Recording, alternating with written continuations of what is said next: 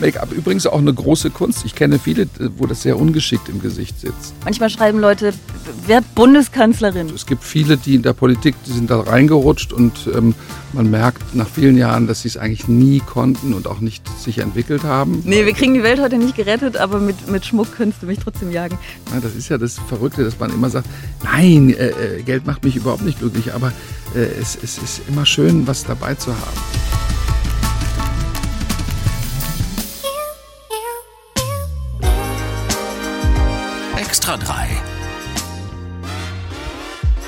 Bosettis Woche.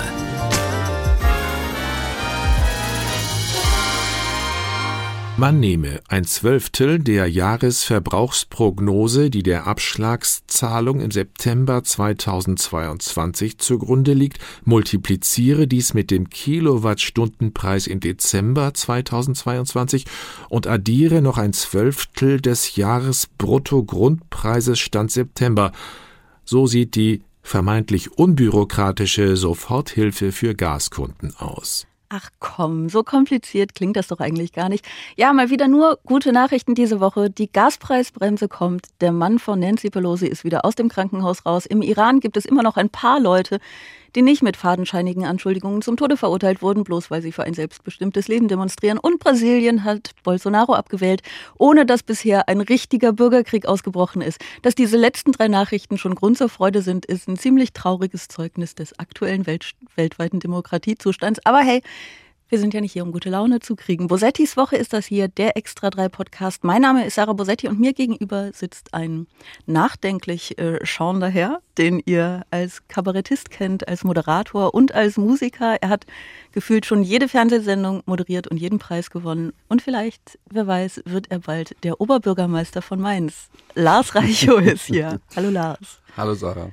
Stimmt das? Wirst du, also alles, grundsätzlich, alles, was ich gerade gesagt habe, alles, was auf der Welt bisher passiert ich ist. Nein, ich meine, moderiere auch diesen Podcast bald. Ja. So, das war Lars Reichow. Ich werde ihn hiermit sofort wieder ausladen, damit er mir nicht meinen Podcast wegnimmt. Nein, stimmt das, dass du äh, Oberbürgermeister von Mainz werden könntest? Naja, das kann ja jeder sagen, weil jeder wählbar ist bis 64, glaube ich. Aber ähm, es, ich habe das tatsächlich überlegt, weil ein paar Leute ähm, mir das, mich das gefragt haben, ob ich mich dafür interessiere. Und ähm, ich habe mich dann äh, nicht dafür interessiert. Ach so, du hast dich schon dagegen entschieden. Mhm. Ja. Aus welchen Gründen? Die, naja, es gibt, äh, es gibt viele Gründe, äh, nicht in die Politik einzusteigen und sie nur zu beobachten. Also es ist ja unser Beruf äh, besteht ja darin, das zu betrachten und zu bewerten und uns darüber lustig zu machen. Äh, und deswegen ist es vielleicht schöner, von außen das zu machen als von innen. Ich glaube, dass Politik am Ende sehr hart und sehr sehr mühsam auch sein kann. Ich würde es, glaube ich, nicht aushalten. Ich würde keine demokratischen Prozesse ähm, aushalten. Aber vermutlich wärst du ein sehr guter Diktator. Nein, ich kann das, ich kann das sehr gut nachvollziehen. Wer, wer hat gefragt? Ob äh, du interessiert bist? Die SPD-nahen Kreise, sage ich mal. Ah, okay. Die Grünen hatten aber auch keinen. Also wir sind alle sind alle bereit. Also ich will jetzt auch nicht sagen, dass ich äh, dass ich abgelehnt hätte auf die Frage, auf die Anfrage. Aber es gibt immer die Überlegung, wenn man so viel mit der Politik zu tun hat und sich so viel einmischt, äh, dann kommt irgendwann mal auch der Gedanke, ja, mach's doch besser. Ja, das stimmt. Der kommt äh, tatsächlich auch häufig bei, bei anderen. Ne? Also mir passiert das auch äh, immer wieder, dass Leute äh, mir sagen, also neben den Leuten, die mir sagen, dass ich nie wieder meinen Mund öffnen soll und am besten nicht verkriechen und, weiß ich nicht, sterben oder so. Aber die, die Leute, die quasi in die andere Richtung tendieren, die mir gr grundsätzlich wohlgesonnen sind, manchmal schreiben Leute, wer Bundeskanzlerin, was ich mhm. lustig finde, weil das ja auch gar nicht so direkt einfach umsetzbar ist. Aber ich denke dann auch immer, ich wäre, glaube ich, eine sehr unglückliche Politikerin. Also Diktatorin könnte ich, auf jeden mhm. Fall, wäre ich voll dabei. Nein, aber grundsätzlich, die Politik ist ja, was die Leute, glaube ich, auch verkennen, ist, dass es so was fundamental anderes ist als das, was wir tun.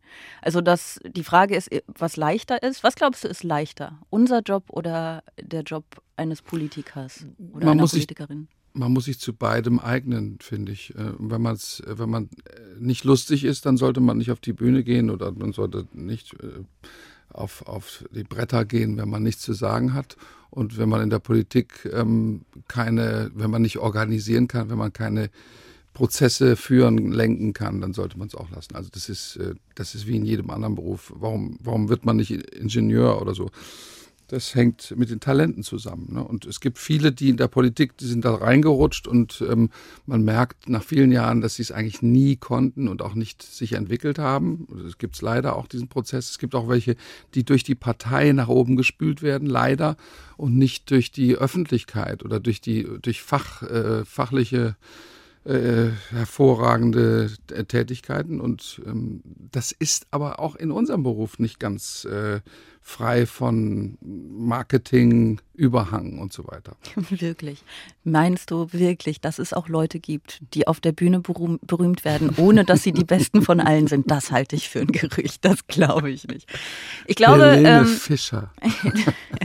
ja, ich meine, Helene Fischer kann ganz viel. Das, das kann man ihr, glaube ich, nicht vorwerfen. Ähm, aber es, was sie kann, ist natürlich Geschmackssache. Ich glaube, äh, nur wenn, wenn es das wäre, was du sagst, wenn es wäre organisiert sein und ähm, Prozesse steuern. Charismatisch sein. Genau, ich wollte gerade sagen, wenn es diese beiden Dinge, die du eben genannt hast, wären, Büroleitung. dann könnte ich das, ja, aber dann könnte ich das vielleicht sogar, aber du musst in der Politik ja so viele andere Dinge noch, ähm, so viele, also du kannst, glaube ich, wahnsinnig schwierig ähm, moralisch integer bleiben, wenn du in der Politik wirklich erfolgreich werden willst. Und das ist mhm. ein wahnsinnig trauriges Urteil über den Politikbetrieb. Aber ich glaube, dieser Politikbetrieb würde mich wirklich, ich glaube, er würde mich kaputt machen. Ich glaube das mhm. wirklich. Ich glaube, dass das ganz schwer auszuhalten ist. Und so sollte es natürlich nicht sein, aber so ist es. Und das ist ja ein bisschen mit ein Grund dafür, dass zum Teil die nicht ganz richtigen Leute die mächtigsten von allen sind. Und ja, was ich aber stimmt. meine mit, mit ähm, also ich könnte, was weiß ich, ob ich gute Diktatorin sein könnte, aber in der Demokratie musst du ja halt immer für alles Mehrheiten generieren. Und ich glaube wirklich, dass ich gar nicht so mehrheitsfähig bin. Also ich bin, ich wäre nicht so gut darin, der hören. Mehrheit zu gefallen. Das freut dich, warum ja, freut weil ich, das? Weil ich das auch, ähm, weil ich mich immer freue, wenn Leute das auch zugeben und nicht so tun, als ob sie alles abstimmen wollten. Ich finde, dass wir viel zu viel abstimmen, äh, weil das die Demokratie auch ähm, also ich denke jetzt an, äh, an das Demonstrationsrecht, das ja ganz tief verankert ist und auf das sich ganz viele berufen, was, äh, was ich aber Tag für Tag äh, unerträglich finde, ist, dass im, im äh, Osten, in Zwickau zum Beispiel oder so, dass da ähm, rechtsradikales Nazis auf der Straße rumlaufen, sich auf dieses Recht berufen und äh, dann demonstrieren dürfen. Ähm, und wir uns das äh, auch gestatten und wir uns aber auch dadurch unsere Demokratie gefährden und äh, aushöhlen lassen. Also das belastet mich sehr dass wir da auch ähm, überschwappende Rechte haben. Ja, das ist ein Problem. Wobei es ist ja in der Demokratie immer so, ne, dass äh, wahnsinnig viel abgewogen werden muss. Also zu viele Demonstrationen zu verbieten ist natürlich auch nicht die Lösung. Ähm, ich meine aber mit, mit, mehrheitsfähig, ich finde dieses Mehrheitsprinzip bei allen Problemen, äh, das es birgt, vor allen Dingen für Minderheiten, ähm, grundsätzlich ja nicht, nicht falsch. Äh, das meine ich nicht. Ich meine eher so, dass ich, glaube ich, niemals eine Mehrheit auf mich einigen könnte als, als Politikerin, die Bundeskanzlerin wird.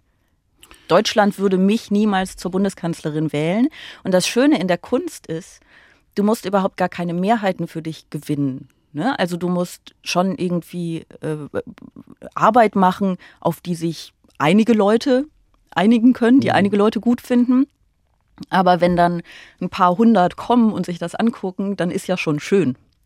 Und das ist ja eine wahnsinnige Minderheit im Land, aber das ist mhm. völlig egal. Das heißt, du kannst, du kannst einen ganz kleinen Teil der Menschen nur ansprechen. Du kannst totales Nischenpublikum haben und in dem Bereich aber ähm, aber Leute erreichen und auch erfolgreich sein und, ne, und Freude an, an der Kunst haben und verbreiten, das geht alles. Du musst aber ja. irgendwie nicht so diese breite Masse unbedingt ansprechen und das finde ich mhm. sehr entspannend. Du kannst auch Mehrheiten, das Gefühl haben, Mehrheiten zu generieren. Ne? Wenn du einen Saal hast mit ein paar hundert Leuten und die äh, klatschen dir zu, dann hast du ja eine gro große Mehrheit gerade. Du hast ja Saal, fast ja. 100 Prozent Zustimmung.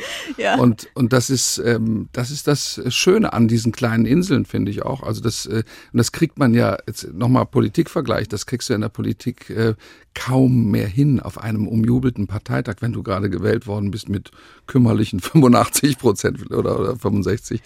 Das ist ganz schwer und deswegen ist unser Beruf äh, auch so, also man muss es ja immer vergleichen mit anderen Berufen. Ich denke immer, äh, bin ich denn, äh, bin ich denn alleine so glücklich oder oder warum warum meckern so viele über ihren Beruf? Ne?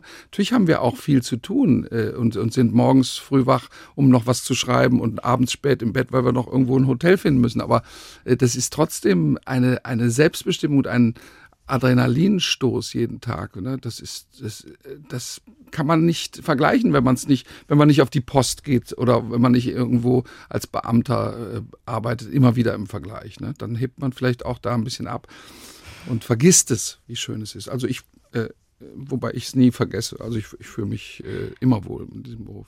Ich vergesse es auch nicht. Ich glaube, das, das wäre so, es wäre so schlimm zu vergessen, was für ein Privileg es ist, diesen Beruf zu haben. Ähm, das, das darf auf gar keinen Fall passieren. Zugleich glaube ich, dass es ähm, vermutlich auch wirklich sehr, sehr glückliche Menschen äh, gibt, die bei der Post arbeiten. Ne? Also das, Mhm. äh, das, das Maß an Glück, das lässt sich ja nicht unbedingt äh, da, daran festmachen. Dieses Feierabendgefühl zum Beispiel, ne, das, das ich jetzt nicht kenne, ähm, also oder ganz selten nur, dass ich sage, ja, jetzt bin ich fertig. Ich kenne Ja. nur Anspannung, Entspannung, ne? Ja. Etwas, etwas auf etwas zulaufen und dann äh, erledigt zu haben oder dann abgeschlossen zu haben. Und dieses Gefühl, jeden Tag um 17 Uhr kann ich irgendwo rausgehen aus einem Gebäude. äh, Das würde ich gerne mal ein paar Wochen ausprobieren. Wahrscheinlich wäre es dann wieder langweilig. Aber das ist vielleicht das Schöne, dass man sagt, um 18 Uhr habe ich immer Turnen und dienstags äh, um 20 Uhr Bier, Stammtisch oder so. Und das, also ich habe eine unglaubliche Sehnsucht nach freien Wochenenden, manchmal im Sommer, äh, dass, dass, ich mich nach einem bürgerlichen Leben se sehne. Das Ja, ich kann das nachvollziehen. Wobei ich nicht weiß, ob es nicht ein Klischee ist, dass Leute, die feste Arbeitszeiten haben, dann auch so ein komplett geregeltes Privatleben haben, wann sie ihr Bier trinken. Aber äh, sie haben, also einige, es ist ja auch, äh, es gibt ja viele Berufe, in denen die Leute ähm, bis abends und nachts vielleicht noch im Kopf irgendwie mit dem Kopf im, im Job hängen. Aber es gibt Leute, die haben Feierabend. Das finde ich auch immer wieder ein faszinierendes Ding. Ich habe auch nie, nie Feierabend. Ich glaube, ähm, also auch da, das, was du sagst, ne, man muss für Politik gemacht sein oder für die Bühne, also für, für die künstlerische Bühne. Ähm, auch da gibt es ja Leute, die einfach sehr unterschiedlich funktionieren. Also ich glaube, es gibt Leute, die das mit Glück erfüllt, zu sagen, ich habe meine Abende einfach frei, ich mache tagsüber meinen Job, der ist okay. Der gibt mir nicht viel, aber der ist okay. Ähm, und dann habe ich halt meinen Freundeskreis und meine Hobbys und das alles. Ähm, und dann gibt es äh, Leute, die ihren Beruf sehr lieben. Und ich glaube, sobald man seinen Beruf sehr liebt, ist es schwierig, den komplett zu trennen von der Privatperson und dann abzuschalten. Und ich finde das ganz toll so. Es ist mal, mal gesünder, mal weniger gesund natürlich, Genau. ne, wenn es Ja. sehr viel ist. Aber naja, Finde ich, empfinde ich genauso, ja. Das ist, äh, und das, du kriegst halt Belohnungen, äh, die die andere vielleicht in einem Jahr nicht kriegen von ihrem Arbeitgeber oder so, kriegst du an einem Abend plötzlich. Ne? Du kriegst einfach einen Schub und, und das ist, ähm, also es ist schon schön. Ich, ich weiß, kann man gar nicht vermitteln, glaube ich. Ne? Das, das kann man nur so genießen. Wem soll man das erzählen, dass es so schön ist? Ich kann ja nicht jeden Abend auf die Bühne gehen und sagen, wissen Sie eigentlich, wie schön es ist, hier zu stehen? wir erzählen das gerade seit zehn Minuten Leuten, die das wahrscheinlich überhaupt nicht hören wollen. Aber so ist es. Nein, es ist ja, es ist ja schon irgendwie faszinierend. Man muss auch davor Maß. warnen. Ja, Das aber dieses Maß an dieses Maß an Zustimmung ist schon wirklich äh, ist ja toll. Also Mhm. neben all dem Hass, der auch so auch so kommt, überhaupt äh, seinen Job zu machen und dafür Applaus zu bekommen. ist ja Liest schon du den absurd. Hass? Ich lese ganz viel. Ich mache ja ich mache ja auch Liebeslyrik aus den Hasskommentaren. Also ich habe ja ein bisschen Spaß damit auch. Ne? Ähm, ich, zei ich zeige auch an durchaus. Also es gibt ähm, ja du lachst, aber Wie andere bürgerlich aus dem Fenster äh, Leute wegen Parken anzeigen, zeigst du an wegen Posts. Ja, ich zeige Leute an, die mir irgendwie einen gewaltvollen Tod wünschen. Finde ich noch ein bisschen ja, was anderes als jetzt das ist Leute nicht. Ja, ja, genau. Künast-Effekt, ne? Also Der Künast-Effekt, genau. Ja, sie hat es ja richtig. mit äh, Beharrlichkeit dann doch geschafft, ähm, das, äh, äh, das äh, Urteil zu verschärfen, was ja ganz, ganz gut ist. Ähm, so, wir sind schon wieder, wir sind äh, völlig, wir sind abgeschwoffen, Wo genau. wollten wir denn hinschweifen? Ich glaube, wir wollten zu etwas Traurigem. Verlierer der Woche. Wer hat für dich diese, diese Woche verloren? Es gibt wahrscheinlich mehr noch, aber wenn es jetzt jemand sein soll, den alle kennen, dann verliert Woche für Woche gerade Elon Musk. Wirklich? Mit seinem, mit seiner Art, mit seinen Milliarden zu spielen. Hm. Ich glaube, wir haben sogar einen Ton zu ihm. Der Vogel ist befreit, twitterte Elon Musk am Donnerstagabend, an dem Tag, an dem er offenbar den Deal mit Twitter final besiegelte. Am nächsten Tag schrieb er Let the good times roll. Was rollte, waren aber zunächst Köpfe. Er hat den gesamten Verwaltungsrat entlassen, ne? Und heute Nachmittag, also es ist jetzt äh, im Moment 11.35 Uhr, einhalb. Ähm, wenn ihr diesen Podcast hört, ist es aber geringfügig später. Wahrscheinlich ist es dann schon passiert, weil heute Nachmittag um fünf bekommen irgendwie alle, die bei Twitter arbeiten, eine E-Mail, in der sie erfahren, ob sie weiterhin beschäftigt sind oder nicht. Und die Hälfte davon ähm, wird, wohl, wird wohl rausfliegen. Warum twittert er Ihnen das eigentlich nicht? Das wäre sehr, sehr lustig. Ich fände das lustig, wenn er das auf Mastodon schreiben würde. das wäre cool. Gucken, ob, gucken ob, es, äh, ob es sie erreicht. Mastodon klingt übrigens wie so eine Creme. Ich finde, es klingt wie eine Droge. Ja, gibt es ja auch Methadon. Ja, ja, wahrscheinlich ist es das, ist es Methadon. Bist du, äh, erklär mir kurz, warum hm. er für dich ein Verlierer ist. Also abgesehen von den 44 Milliarden, die er gerade an hm. Twitter weggegeben hat.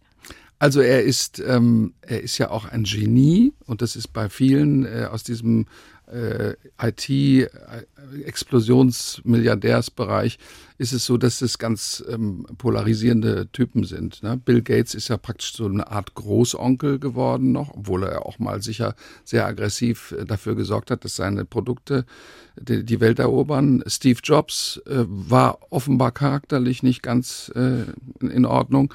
Und Elon Musk ist ähm, so eine Mischung aus, aus einem Bad Boy, aus einem ähm, unerzogenen Mamasöhnchen auch und, und so einem äh, Kokain-Typ. Also mich hat es letztes Jahr oder vorletztes Jahr, als diese Fabrik in Grünheide eröffnet wurde und er stand da mit, mit dem kleinen, äh, ja jetzt schon fast aus der Geschichte gefallenen äh, Armin Laschet da hat er so gestanden und hat gesagt, ist Wasser, äh, oh, Wasser ja, ist doch ja. hier gar kein Problem, alles voll mit Wasser. und da hat er so so, so doof gelacht, als ob ja. es irgendwie ihm scheißegal ist, ob in Europa Wasser ist, sondern nur auf seiner Ranch irgendwo in Amerika. Also das ist schon äh, ziemlich arrogant, wie diese Leute dann auch auftreten. Aber es braucht, glaube ich, in diesem unternehmerischen äh, Abenteuerbereich braucht es natürlich auch eine gewisse Brutalität, um das zu erreichen. Und ich glaube nicht, dass man mit Freundlichkeit und Höflichkeit auf Berliner Ämtern und Behörden eine schnelle Bauerlaubnis bekommen würde. Nee, aber mit viel Geld vermutlich schon. Ja, mit Geld, aber auch mit, also mit dieser, ne, mit, mit dieser, äh, mit dieser mit dieser absoluten Rücksichtslosigkeit auch, mit der der vorgeht. Glaubst du, Elon Musk ist ein glücklicher Mensch? Das weiß ich gar nicht. Ich, also das äh, habe ich mich noch nie gefragt, wie der lebt, ob, ob der glücklich ist. Ich glaube, der hat sehr viel zu tun, er muss sehr viele Entscheidungen fällen und dann, äh, das wird eigentlich nur sinnvoll, indem man auch sich ständig äh, hoch und runter dopt. Ne? Ich stelle mir das vor wie so ein On-Off-Leben. Also er, ist, er schläft schnell äh, zwei Stunden und dann haut er sich irgendwas rein, dass er ganz wach ist und dann äh, haut er sich äh, in Privatleben rein und dann haut er sich Alkohol, Essen, Zigaretten, was weiß ich. Also das stelle ich mir so ein bisschen on, on cue vor. Also ich weiß es jetzt natürlich nicht, ob das, ob das ist ja jetzt eine Theorie, die du hast, ob die stimmt, aber das, was du da beschreibst, Doch, klingt schon. für mich. Ach so, die stimmt. Also so, so ist äh, Elon Musks Leben. Und ich, ich würde dann, äh, das klingt für mich nicht nach Glück. Also es klingt zumindest nicht nach dauerhaftem Glück. Was ist denn Glück? Ja, ich meine, ist, ist Glück Geld? Ähm, Nein. Natürlich nicht, aber trotzdem spielt es immer wieder eine Rolle. Ja, das ist ja das Verrückte, dass man immer sagt, nein, äh, äh, Geld macht mich überhaupt nicht glücklich, aber äh, es, es, ist immer schön, was dabei zu haben und auch überall bezahlen zu können. Ich glaube, so. ich glaube aber, äh, Geld, ähm, äh, Geld trägt dann zum Glück bei, wenn es keine Rolle spielt. Was erstmal bedeutet, dass du genug davon hast. Ähm, was, glaube ich, bei Elon Musk, ich weiß nicht, hat der, er hat, glaube ich, ein bisschen Geld, ne? Elon Musk ist nicht völlig verarmt. Ähm, also vielleicht ich weiß nicht, er hat jetzt 44 Milliarden weniger, aber ein paar sind da, ein, paar, ein bisschen ist da, glaube ich, noch übrig. Mhm. Ähm, das heißt, er müsste natürlich gar nicht über Geld nachdenken. Ich glaube, er tut es aber trotzdem sehr viel. Ähm, und da, das ist natürlich schade. Ne? Also. Naja, was er da mit äh, Twitter gemacht hat, das ist natürlich auch ähm, so ein bisschen Outlaw-Unternehmertum. Ne? So hat ja noch nie jemand eine Firma gekauft. Äh, mhm. Das, äh, das, ist, das ist so ein bisschen äh, Trumpismus, was er da macht. Ne? Und er hat ja auch eine Total. Nähe zu diesem, zu diesem rigorosen Typen. Und das ist das Gefährliche daran. Das sind so Leute, die, die sich keinen Regeln unterwerfen. Und das, das gibt einige. Ne? Bolsonaro ist gerade nach Hause gegangen. Hat mich gewundert, dass er die Regeln einhalten will. Mhm. Aber es gibt ganz viele auf der Welt. Und das, das fängt an in der westlichen Welt und das endet in der in der ähm, Paria-Welt äh, von, vom Kreml. Ja, ähm, lass uns mal über Twitter reden, weil es ja, also bei, bei all den Projekten, die Elon Musk so hat, ist das ja so ein bisschen das Aktuelle. Ich hätte nämlich, lustigerweise, ich hätte als Gewinnerin der Woche oder als Gewinner der Woche, ich weiß nicht, ob man dieses Netzwerk jetzt männlich oder weiblich nennen soll, äh, Mastodon genannt, weil es da natürlich gerade einen mhm. immensen Zulauf gibt. Ähm, aber Twitter ist, äh, du bist nicht auf Twitter, ne? Hast du mir erzählt? Ich glaube nicht. Also ich habe jemanden, nee, ich weiß, ich weiß nur, dass, ähm, also ich, ich habe jemanden, der so ein bisschen sich um, um Social Media kümmert, weil ich das, mhm. weil ich das wirklich, äh, ich möchte ja da auch, äh, dass bestimmte Termine präsent sind, aber ja. ich will nicht jeden Tag da reinwursteln mich und, und mich auch verlieren auf den Hinterhöfen. Ich kenne viele, also du machst, äh, du machst dann was draus aus dem, aus dem Hass zum Beispiel. Aber ich kenne viele, die verkämpfen sich in der vierten Reihe auf Facebook und prügeln sich da auf irgendwelchen Hinterhöfen. Und das, das ist mir zu schade. Ja, nee, das mache ich tatsächlich auch nicht. Ich glaube, das haben wir in der vorherigen, äh, in einer der letzten Folgen auch mal, auch mal besprochen. Ähm, ich antworte nicht auf Kommentare in der Kommentarspalte. Das, ich habe mhm. das so ein, zweimal gemacht, das kannst du vergessen, das bringt leider gar nichts. Ähm, aber wenn du, also wenn du das jetzt so beschreibst, würde ich das mal zusammenfassen, als du bist nicht auf Twitter. Also selbst wenn da jemand für dich mal deine Live-Termine postet, das ist ja nicht. Nee, also Twitter bedeutet ja ein bisschen im, im Sumpf zu stecken. Das tust du nicht, was wahrscheinlich ganz gesund für dein ähm, Seelenleben ist. Ich weiß es nicht. ist vielleicht auch schade, äh, ich bin vielleicht auch raus oder aus bestimmten Sachen. Ja, ja das ne? auch. Es, mhm. es ist, ähm, ich habe jetzt zum Beispiel über Twitter aber erfahren äh, von anderen, dass ähm, Andrei Melnik äh, mein Stück über die Ukraine, ich habe es, also das Programmende ist äh, ein, eine Abrechnung mit der Bundesregierung und, dem, und einem Lied über Putins Krieg, dass er das gehört hat und dass er sehr geweint hat äh, darüber und dass er das, ähm, dass er das ganz schön fand. Und dadurch haben wir uns angefreundet. Also äh, du bist mit war, André Melnik befreundet. Also äh, wir sind jetzt, äh, wir haben zwei Stunden telefoniert gestern. Ach, wie schön. Ähm, ist, äh, kann, kann der nett sein? Ja, ich, ähm, also ich hatte vorher, ich habe extra vorher nochmal, bevor, wir haben uns so, so ein bisschen verabredet und auf, auf privaten Kanälen das irgendwann umgeleitet. Man kann sich ja nicht öffentlich da mhm. äh, irgendwie per Videochat womöglich noch, aber ähm, wir haben uns unterhalten und ich habe vorher, äh, ich habe immer gesagt, äh, auch ohne ihn zu kennen, habe ich gesagt, der macht es, ähm, weil er es, weil er die Ziele sieht und nicht, weil er ein, ein Arsch sein will, weil er ein, ein Typ sein will, der ähm, Hass erzeugt und so weiter, polarisiert. Äh, er hat er hat der Ukraine helfen wollen. Und das geht nicht äh, auch mit diplomatischen Mitteln, es geht auch nicht mit Liebsein in Berlin und überall Hände schütteln. Das geht nur mit Provokation, das geht nur mit Unterdruck setzen. Und das hat er mir auch nochmal erklärt in dem Gespräch, dass er damit auch die Waffenlieferungen teilweise einleiten konnte, indem er immer wieder diesen Druck aufgebaut hat. Und das ist ja ein Wechselspiel zwischen Öffentlichkeit und, und, und äh, einem einzelnen Druckstellen, die man da äh, ja. drücken kann. Das ist ja auch, ohne dass ich jetzt jemals mit ihm telefoniert äh, hätte, äh, die Theorie, die ich mal aufgestellt habe in, in diesem äh, ZDF-Format Positive Reden, da habe ich ein Video über ihn gemacht, nämlich genau mit der These. Ähm, also ich habe ihn mit, äh, mit Captain Jack Sparrow verglichen ähm, aus äh, Fluch der Karibik, der irgendwann doch, äh, dem irgendwann gesagt wird, sie sind wirklich der schlechteste Pirat, von dem ich je gehört habe. Und er sagt, aber sie haben von mir gehört. und ähm, ich mag diese, diese provokante Art grundsätzlich gar nicht bei Menschen, unabhängig von ihm. Ich finde es auch nicht, ja, ne? Ich finde es sehr Welt. unangenehm, genau. Ja. Also ich, ich könnte auch da, wo wir über Talente reden, es wäre nicht mein Talent. Mhm. Ähm, ich finde das angesichts der bedrohlichen, also desaströsen, schrecklichen Lage, in der die, die Ukraine ist, allerdings erstens verständlich und zweitens habe ich mich dann nämlich auch gefragt, ist es aber nicht zielführend? Also ist es nicht gute Diplomatie, die ja zielgerichtet ist? Ähm, insofern kann ich das äh, tatsächlich gut nachfühlen. Ich bin mir unsicher, ob es der richtige Weg ist, aber grundsätzlich hat er Aufmerksamkeit dafür generiert, was ja die mhm. das ist ja die eigentliche Währung, in, in der auch Politik ähm, bezahlt wird, würde ich jetzt sagen, aber funktioniert. Mhm. Ähm, aber ich hätte, wenn du jetzt mit ihm gesprochen hast, es, es hätte mich nur interessiert, ob er ähm, denn dann auch einfach nett sein kann oder ob es in seinem Charakter doch liegt, weißt du? Also ich glaube, ähm, ich habe mich in dem Gespräch gewundert, dass, dass es nicht privat wurde, was ich aber auch verstehen kann. Also er hat ja mhm. auch Familie hier in Deutschland und ähm, aber er ist einfach wie ein wie eine Maschine ist er dabei, seinem Land äh, Vorteile zu verschaffen ne? und, mhm. und es zu retten. Und das ist, da ist überhaupt kein, kein Ausweg aus diesem, aus diesem Tunnel, dass er versucht zu retten, was äh, zu retten ist und was nicht mehr zu retten ist, versucht er auch zu retten. Also äh, das, das ist einfach so eine ausweglose Situation.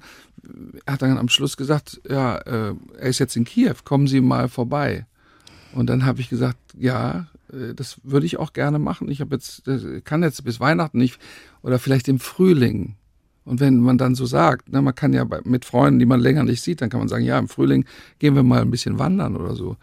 Aber es kann sein, dass im Frühling Kiew, ähm, dass er nicht mehr lebt da. Und es ist schon makaber, sich auf diese Weise da zu verständigen oder das ist schon ähm, was anderes auch. Also ich glaube, das ist auch ein Riesenproblem, was wir hier haben. Wir machen immer so Hilfsaktionen. Das war ja früher immer Afrika, das Döschen für Afrika. Ne? Mhm. Und das war dann voll und wurde dann von irgendeinem Menschen gesammelt und wurde überwiesen. Und dann hat es irgendwelchen Kindern geholfen in Afrika, irgendwo in Afrika. Und das ist äh, das, der Unterschied zwischen Leid und Tod äh, vor Ort und dem, was wir hier reden. Wir reden eben immer nur. Ja, wir sind ähm, schon wieder abgeschwoffen. Ich möchte dieses Wort etablieren, nur mal kurz zwischen abgeschwoffen mag ich sehr gerne.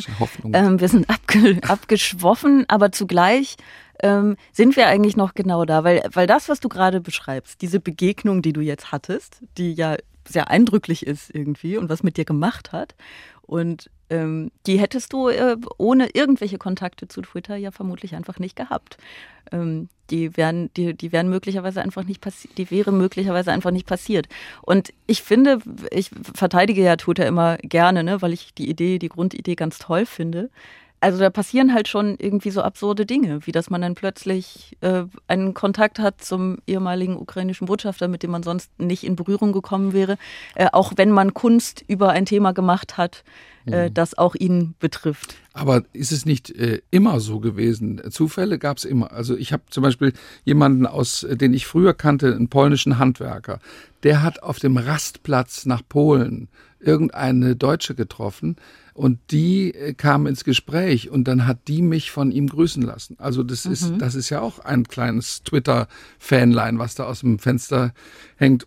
Ich glaube, das, äh, das nutzt natürlich, Twitter nutzt im Grunde diese Zufallsphilosophie oder, oder diese, ne, diese, dieses Beeinflussen des Zufalls, dass man halt ein bisschen hupt und, und mehr Leute dann genau. das Fenster runter machen. Genau. Und das ist ja auch einfach zusätzlich zu den analogen Begegnungen, die man ja nach wie vor hat. Das ist ja nicht, als würde man sich deswegen nicht mehr bewegen.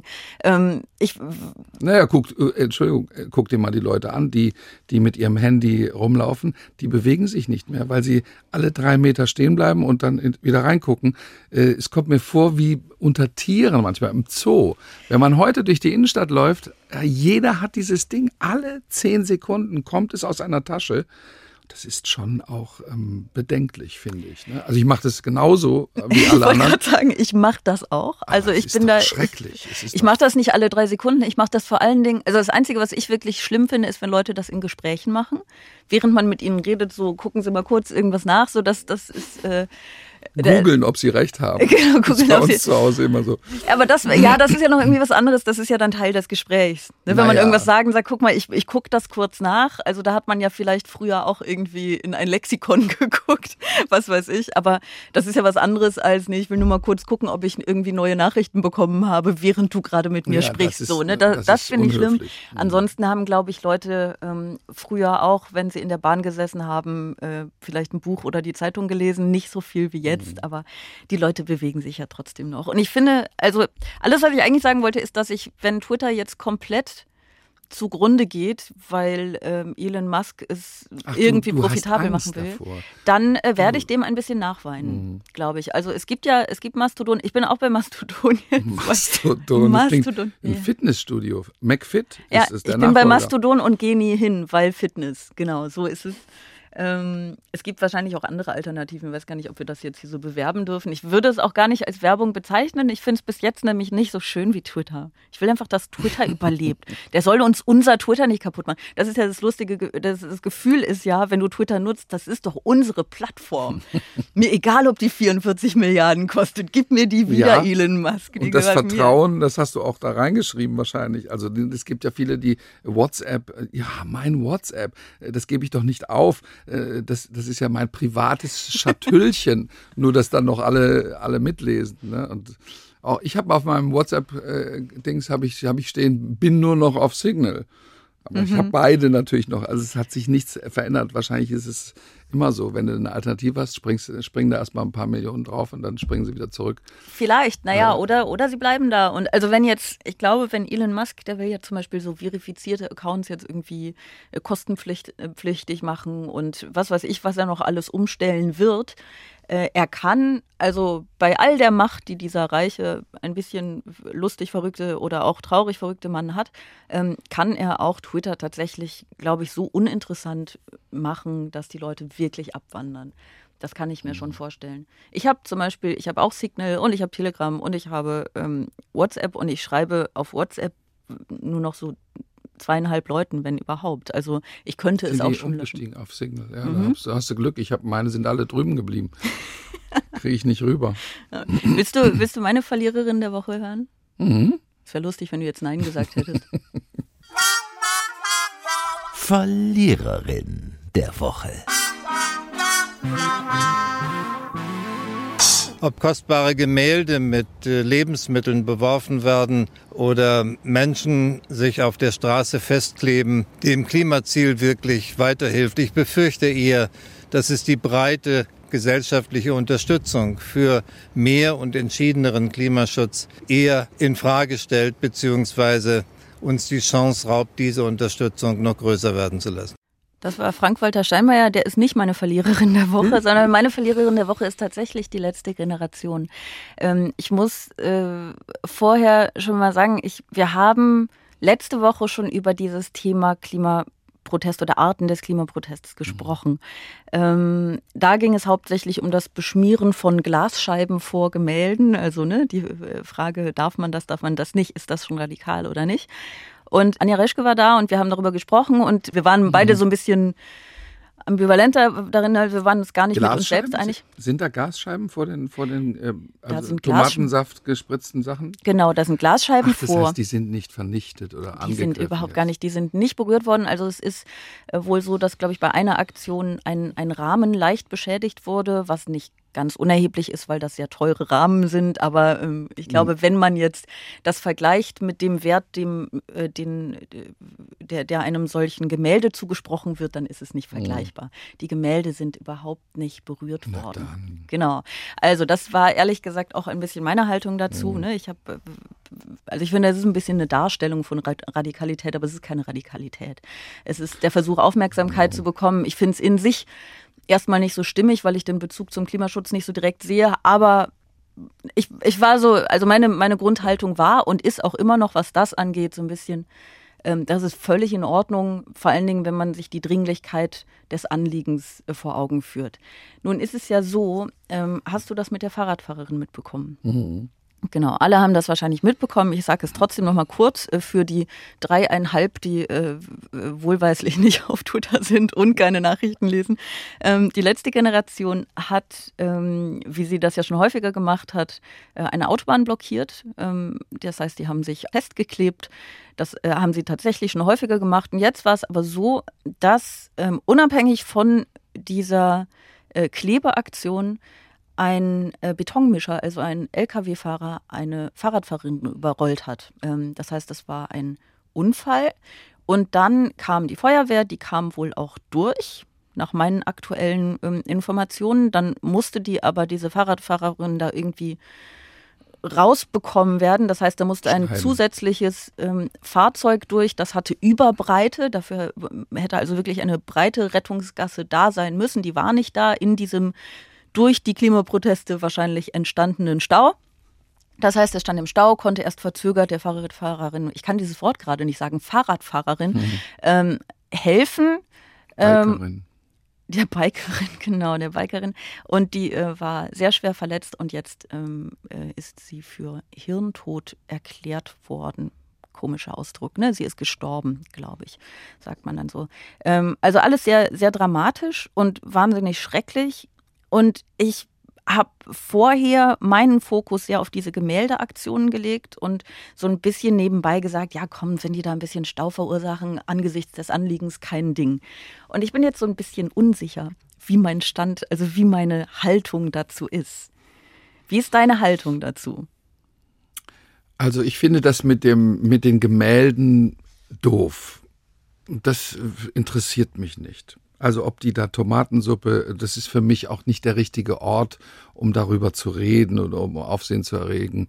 Äh, ich finde es Quatsch. Das, das äh, lockt mich überhaupt nicht da äh, unter hinterm Ofen hervor. Was die andere Sache angeht, also da ist ja auch niemand jetzt verletzt worden und das Bild, das wusste ich nicht. Ich dachte, das Bild wäre vielleicht verletzt, dann hätte ich es sogar sehr doof gefunden weil natürlich ein Rembrandt oder ein Van Gogh, ähm, das steht überhaupt nicht im Verhältnis. Und es hat auch nichts miteinander zu tun. Die Maler haben nicht keine Schuld daran und so weiter. Was die, was diese Klebeaktion angeht, ähm, ich finde, also man muss sich immer vorstellen, dass, dass wir zum Beispiel in, in diesem ähm, öffentlichen Wirken, wir haben immer die Möglichkeit, unsere Meinung herauszu plaudern, zu schreien, äh, zu singen und so weiter.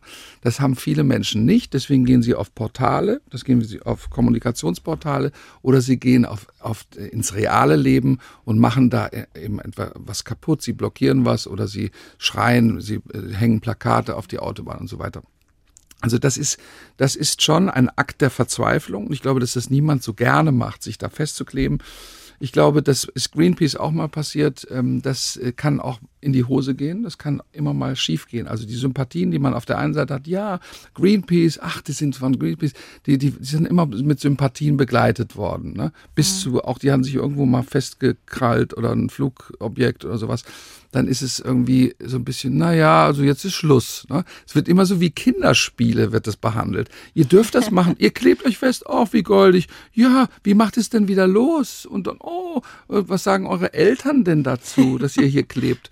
Und das finde ich, ähm, das ist so ein bisschen, also Fridays for Future zum Beispiel, es hat mich immer fasziniert, was die da gemacht haben. Also, dass die, ich, ich freue mich, wenn eine jüngere Generation und insbesondere die ganz Jungen zwischen 15 und 25, wenn die sich aufraffen und aus ihrer Lethargie, aus ihren eigenen Interessen, aus ihrer, aus ihrem Konsumverhalten, das immer noch äh, ganz stark vertreten ist, wenn die rausgehen in die Welt und, äh, und etwas anklagen. Und sie sind die gefährdetsten an dieser Klimakrise, also im, im Zuge dieser Klimakrise. Und sie sind auch im Recht dazu, anderen das vorzuhalten. Also sie sind, das, sie sind befähigt dazu, äh, uns zu sagen, ihr seid geflogen, eure Eltern sind geflogen und wir müssen den ganzen Scheiß jetzt aufräumen. Also das ist schon mal die, meine Grundthese dafür.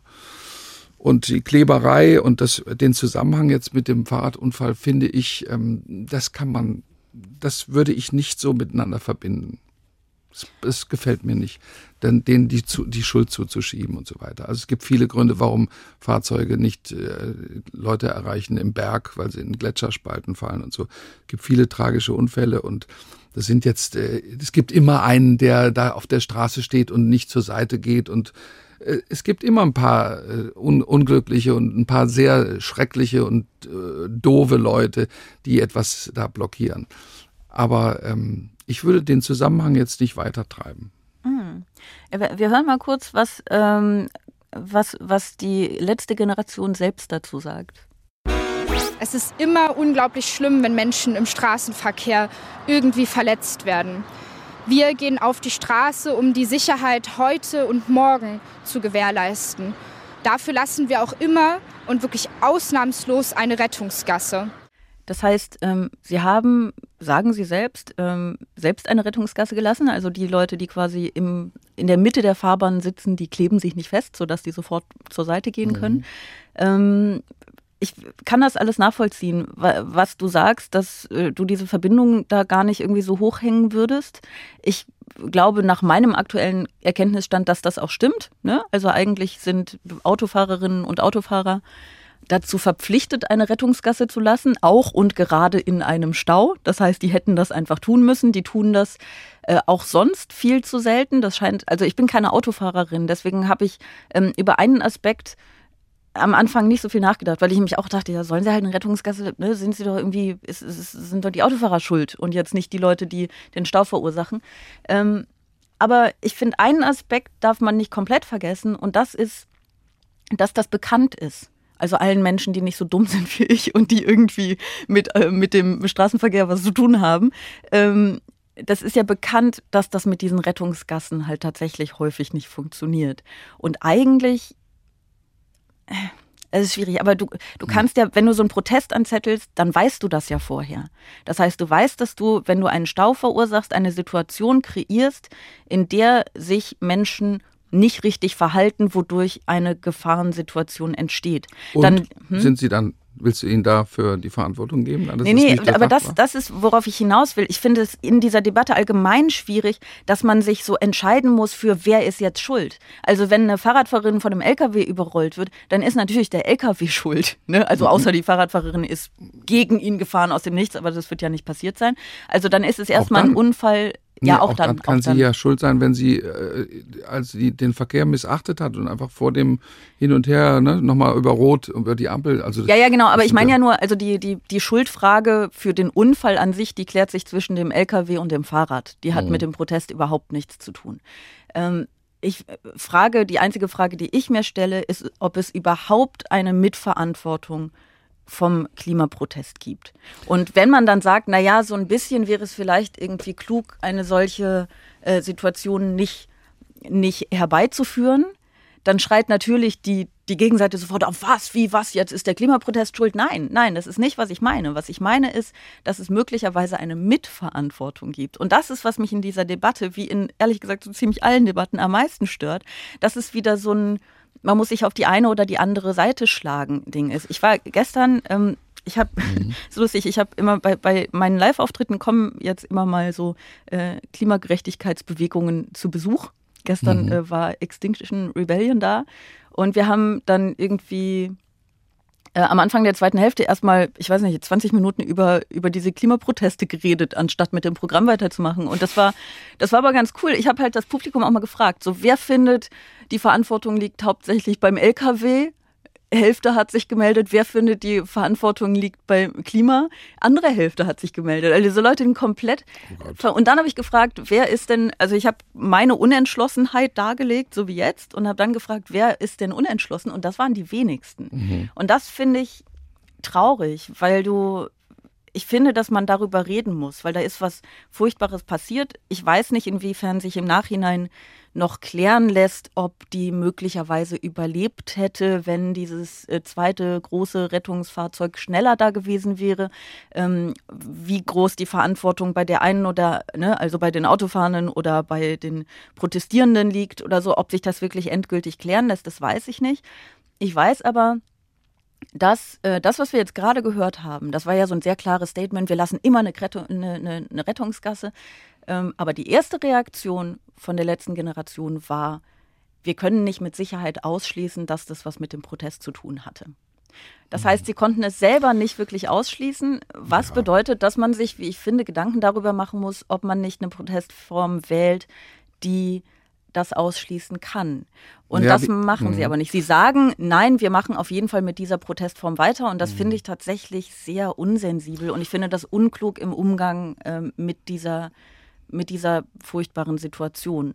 Auch wirklich im Sinne der mhm. Klimabewegung. Ja, man kann, man kann natürlich sagen, äh, die, die können sich mal überlegen, ob das mit der Kleberei, ob das äh, eine gute Strategie ist. Kann man genau. sagen. Ne? Und das wäre aber, angebracht, aber finde ich. Ich glaube, dass man die Dinge trotzdem nicht zusammenbringen kann. Und wenn du das Publikum fragst, wer glaubt, äh, wer ist schuld, ähm, es, ist, es sind zwei verschiedene Dinge. Es ist, ist eine, eine technische äh, Panne, es ist eine Unmöglichkeit für ein technisches Fahrzeug und auf der anderen Seite ist es ein Protest. Und ähm, der, die Protestler, wenn die sagen, ja, wir kümmern uns um das große Ganze, ne? Mhm. Hier ist eine Fahrradfahrerin tot, das ist, äh, das ist leider, äh, das sind so, äh, also da können wir auch nichts äh, machen. Wir, wir, wir kämpfen für alles. Wir kämpfen für die Welt. Ja? Da können wir, also eine Fahrradfahrerin muss auch mal draufgehen können, damit wir weiter durch unseren massiven Klebstoffeinsatz äh, diese Welt retten, indem wir die Politik beeinflussen und so weiter. Das ist eine ganz gefährliche, irrsinnige ähm, Strategie, ne, sich so zu rechtfertigen. Ja. Und es ist auch nicht klug. Ich, ich hätte, also man muss dann sagen, einfach in so einer Situation finde ich, äh, ist ja, ist ja ähm, Schadensbegrenzung ähm, muss ja auch beraten werden, vielleicht in so einer Situation muss man sagen, das tut uns wahnsinnig leid. Wir wollten zu keiner Zeit, dass jemand auf diese Weise zu Tode kommt. Dass, äh, wir sind betroffen, wir sind schockiert und so weiter. Wir haben jetzt die Aktionen für morgen und für übermorgen abgesagt. Das ist die normale Deeskalationsstrategie. Ich glaube, das haben sie aber gemacht. Ein, zwei Tage ja. das nicht machen, haben sie gemacht. Das finde ich allerdings ein bisschen wenig. Also aber zumal, wie lange sollten, sollen Sie sagen, wir hören auf mit unserer nee, Kleberei? Nee, nee, nee, auf keinen ich, Fall. Aber ich, Sie, sollten, sie sollten zum Beispiel erstmal selbst abwarten, was. Ähm, was bei den Ermittlungen rauskommt. Ne? Also weil, die Situation ist ja jetzt, glaube ich, noch nicht ganz geklärt. Also man kann ja auch äh, so, so Dinger durchaus mal, solche Aktionen durchaus mal ein, zwei Wochen aussetzen. Also da, ja, das finde ich irgendwie dann, schwierig. Und dann ist aber auch, dann wird keiner mehr überfahren in der Zeit und dann fangen sie wieder an zu kleben. Ähm, ich, Nein, Sie ist, können ja zu dem Schluss immer, kommen. Also man kann ja zu dem Schluss kommen, dass das ähm, dass es in Ordnung ist, mit dieser Form von Protest weiterzumachen. Ne? In dem Moment, in dem man quasi alle möglichen Fakten hat, kann man sich beraten und sagen, aus dem und dem Grund finden wir es angebracht, diese Form von Protest weiterzumachen. Ich finde nur die Schnelligkeit des Ganzen ähm, der Tragödie nicht angemessen. Und ich finde, wenn man das jetzt wirklich mal ganz berechnend betrachtet, ist auch der Klimabewegung nicht förderlich, wenn du wenn du das so, wenn du diesen Tod so übergehst, indem du das irgendwie so schnell machst. Also die, es geht ja nicht darum, dass jetzt die Leute die letzte Generation lieben. Ich glaube, auch der letzten Generation geht es wirklich in keinster Weise darum, geliebt zu werden. Es ist denen völlig egal, was ich sehr gut finde. Ne? Nur mhm. ähm, es geht ja darum, es geht ja um den Klimaschutz am Ende. So und ich finde, du musst zwei Dinge berücksichtigen. Erstmal, dass es einfach ganz furchtbar ist, wenn eine Frau gestorben ist. Mhm. Und zweitens, ähm, das Ziel nicht aus den Augen verlieren. Und das Ziel ist schon, also du, du merkst ja, wie das instrumentalisiert wird. Ne? Wie das, ja. also der, ganz viele Leute sagen jetzt, boah, jetzt sind sie, jetzt haben sie Blut an den Händen kleben, was nicht stimmt, was faktisch nicht stimmt Nein. und sie werden verteufelt. Die haben Klebstoff an den Händen. Die haben Klebstoff an den Händen. Und das kriegen sie wahrscheinlich auch nicht mehr ab. Nee, Nein, aber, aber wie, wie unfair, das kann nicht zu einem guten Ergebnis führen, diese Auseinandersetzung. Ich, ich würde woanders ansetzen, wie peinlich für unsere Gesellschaft, dass sich junge Menschen vielleicht ein bisschen konzeptlos auf solche Dinge einlassen. Wie peinlich, dass wir nicht Vertreter haben in der Politik, die sich genau für diese Interessengruppen stark ja. machen. Wie unangenehm, dass wir im Klimaschutz so lange wieder verpennt haben, was zu tun ist, dass jetzt innerhalb von sechs Monaten, Habeck hat ja recht, wenn er sagt, wir haben 20 Jahre aufgeholt in sechs Monaten ähm, mit dem, äh, mit der Umstellung der Energie. Ne? Äh, was ist es für eine unsägliche Lähmungsstrategie, die wir da äh, von aus der Merkel-Zeit, das macht mich im Moment wahnsinnig wie lange wir immer warten. Wir warten immer ab. Wir warten immer bequem ab und sagen, naja, mach doch mal die Heizung, komm, mach sie doch noch mal an. Es ist schon schöner warm. Wir sind immer diejenigen, die am meisten von allem haben. Hier in Deutschland, wir sind an der Spitze des Konsums und des, der Verschwendung und, und hängen uns aus den Fenstern und machen so ein bisschen Theorie. Man müsste mal und China und, und Afrika und mach doch mal und die Russen sind doof. Und äh, statt mal irgendwann in so eine, in so eine Aktions, in so eine Vorwärtsbewegung zu kommen. Das, äh, das ist doch der Grund dafür, dass viele durchdrehen und aus dem Fenster sich hängen und sagen, ich, ich bringe mich jetzt selbst um, damit was passiert. Das ist doch ein Skandal, dass die das überhaupt machen müssen mit der Kleberei. Natürlich, natürlich ist das ein Skandal. Also wir ja. widersprechen einander ja nicht in dem Kern, den du gerade genannt hast. Ich versuche nur praktisch darüber nachzudenken, wie man das Ziel erreicht. Nein, ich habe auch nicht den Eindruck, dass wir uns da uneinig sind. Ne? Nee. Aber ich bin also ich bin voll dabei. Ja, ich bin voll bei deinem Plädoyer ich frage mich nur, wie, ne, was, was die beste Vorgehensweise ist. Und ich habe gestern mit ähm, diesen Extin Extinction Rebellion Leuten, auch wieder so, es ist wie Fahrradfahrerin, Extinction Rebellion Leuten, ähm, gesprochen und ähm, äh, äh, die, die, diese Verzweiflung, die da mitschwingt, ist ja völlig nachvollziehbar und tatsächlich auch richtig, ne? weil es ist ja eine Krise, die, also es ist ja nicht mal eine Krise, ne? das ist eine Katastrophe, die nicht einfach nur ähm, schlimm ist, sondern bei der die Zeit auch so drängt. Das heißt, es muss etwas passieren. Und sie machen natürlich auch ganz viele andere, äh, andere Aktionen ne? und mhm. besetzen Unis, machen alle möglichen Sachen. Und sie haben gesagt, ja, aber das, das kriegt niemand mit. Niemand kriegt das mit. Niemand ja, äh, interessiert sich dafür. Ich, und ich das ist eben auch so. Also das, was sie jetzt machen, diese, diese Gemälde beschmieren, also das sind ne, die Glasscheiben vor den Gemälden zu beschmieren, darüber haben sich wahnsinnig viele Leute aufgeregt. Und ähm, über diese Verkehrsbehinderung jetzt wirklich völlig unabhängig auch von möglichen Unfällen oder so, sondern einfach, weil Leute dann später zur Arbeit kommen. Mhm. Darüber regen sich auch ganz viele Leute auf. Und das ja. Führt aber dazu, dass natürlich zumindest irgendwie darüber gesprochen wird. Also ich kann das alles aber, nachfühlen. Aber was ist das für eine Gesellschaft, die sich darüber aufregt, dass sie zu spät zur Arbeit kommt? Ne? Es ist eine, das ist wirklich lächerlich. Ich weiß, das, also ich komme furchtbar. zu spät zur Arbeit. Ja, was ist denn das große Ganze? Ne? Ich weiß, aber guck mal, du hast völlig also, recht. Das Ding ist nur, wir müssen ja mit dem arbeiten, was wir haben an Gesellschaft. Wenn wir die Gesellschaft einfach austauschen könnten, dann hätten wir auch kein Problem okay. mit Klimaschutz an sich. Ne? Also ich, ähm, ich, kann, äh, ich kann dir sagen, meine jüngste Tochter, die ist 17, die hat äh, neulich, nur, nur als Gegenwelt mal, die hat neulich, äh, sind wir ein paar Tage verreist und dann hat sie ihre äh, Schminksachen im Hotel da ausgebreitet. Und sie hatte zwei Tüten, wir waren drei, vier Tage unterwegs, sie hatte zwei riesige Säcke mit Make-up mit irgendwelchen Pinseln und so weiter dabei. Und habe ich gesagt, sag mal, spinnst du? Das ist das, was du für drei Tage mitnimmst? Ja, und so, ich will, ich will ja auch ausgehen und so. Und der war verabredet mit Anna noch. Ähm, das ist unsere Situation. Ich glaube, das ist die Mehrheit der 15- bis 20-jährigen Mädchen und die Jungs haben andere äh, Säcke, ne? also die haben, die, ich will überhaupt nicht das auch bei den Mädchen abladen. Das ist eine, eine perverse äh, ähm, Konsumblase, in der die sich befinden.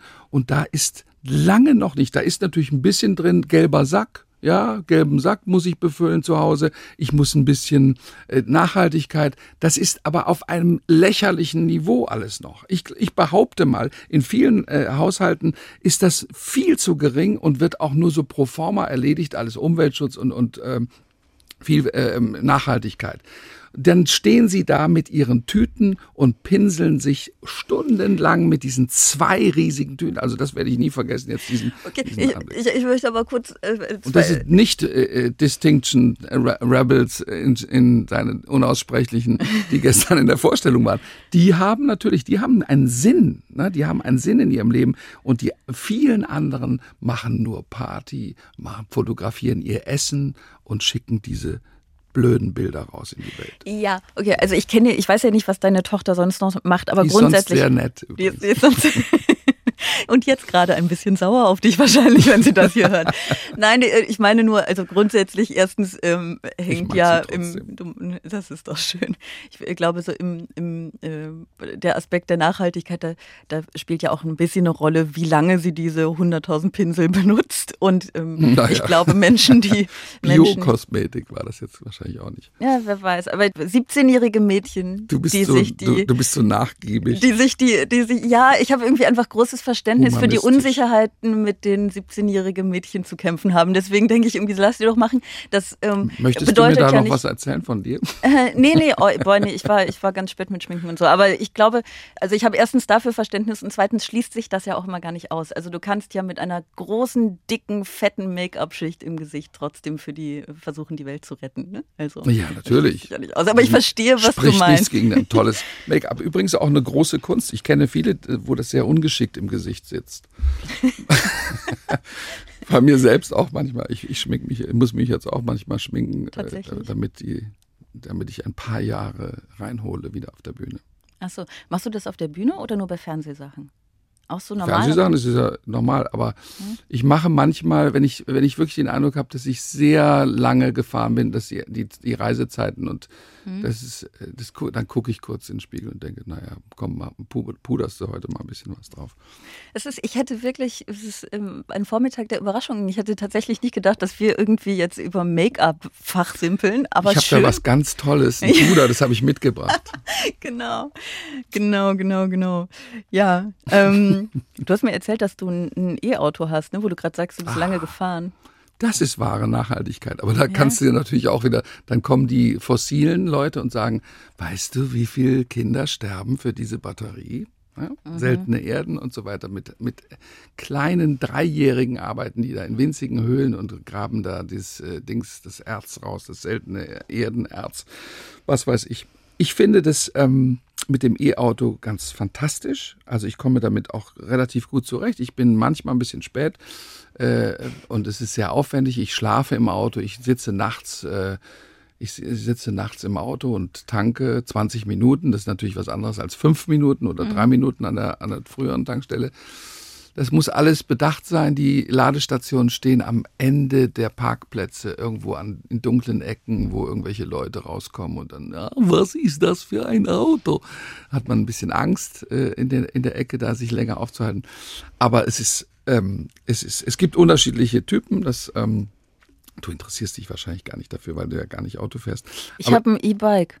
Ja, also hey, ja ich, ich habe die kleine Schwester. Ja, das ist auch, äh, ich meine, das ist auch, die, stell dir vor, die Entwicklung beim E-Bike war ja so, was, du bist schon so alt, dass du ein E-Bike brauchst. Ja. Du bist, du bist eine, eine, Oma oder du bist ein Opa und dann haben plötzlich, die Kinder haben alle jetzt auch ein E-Bike und das, das hast du immer, diesen Effekt, ne? Diese, dieses, äh, äh wenn die, als die Kutsche erfunden wurde, was, mit welcher atemberaubenden Geschwindigkeit, 20 km/h oder was, ne? da, da, da fällt die Welt um im, im Kopf oder so. Ja. Solche, solche Aber Panik das ist, also ich, ich habe in meinem Kopf existiert das tatsächlich auch noch so, als E-Bike ist für alte Leute. Ähm, ich, zu meiner Verteidigung, da, da hängt halt ein Kinderanhänger dran. Und ich habe wirklich Ach, keine Lust, jeden Morgen um acht so sportlich sein zu müssen, dass ich das Kind mit einem normalen Fahrrad dahin ziehe. Wobei ich wäre einfach super sportlich, wenn ich das machen würde. Aber na, ne, so. Ist ähm, es ein älteres, schwereres Kind? es ist ja. 17-jähriges. Es, es, ist ungefähr 300 Jahre alt und wiegt ungefähr ähnlich viele äh, Kilos. Aber nein, aber es ist so. Also ich, ich habe mir dann irgendwie irgendwann gedacht, wer immer sich darüber lustig macht, soll das gerne machen, weil ich mache halt alles damit. Das Kind kutschieren, einkaufen, ne, das so. Und das, das, ich finde, das geht Anhänger. super. Genau. Man Kiste braucht Bier. nur diesen Anhänger. Ja, eine Kiste Bier würde, glaube ich, nicht rein. Das müsste ich dem Kind dann auf den Schoß, aber oh Gott, das habe ich bis jetzt noch nicht gemacht. Aber es hatte schon Pizza auf dem Schoß und hat es getragen. Es hat sehr gut funktioniert. Oh, wie süß. Ja. Riecht die Kleidung ein bisschen danach, oder? Wahrscheinlich, ich weiß es nicht.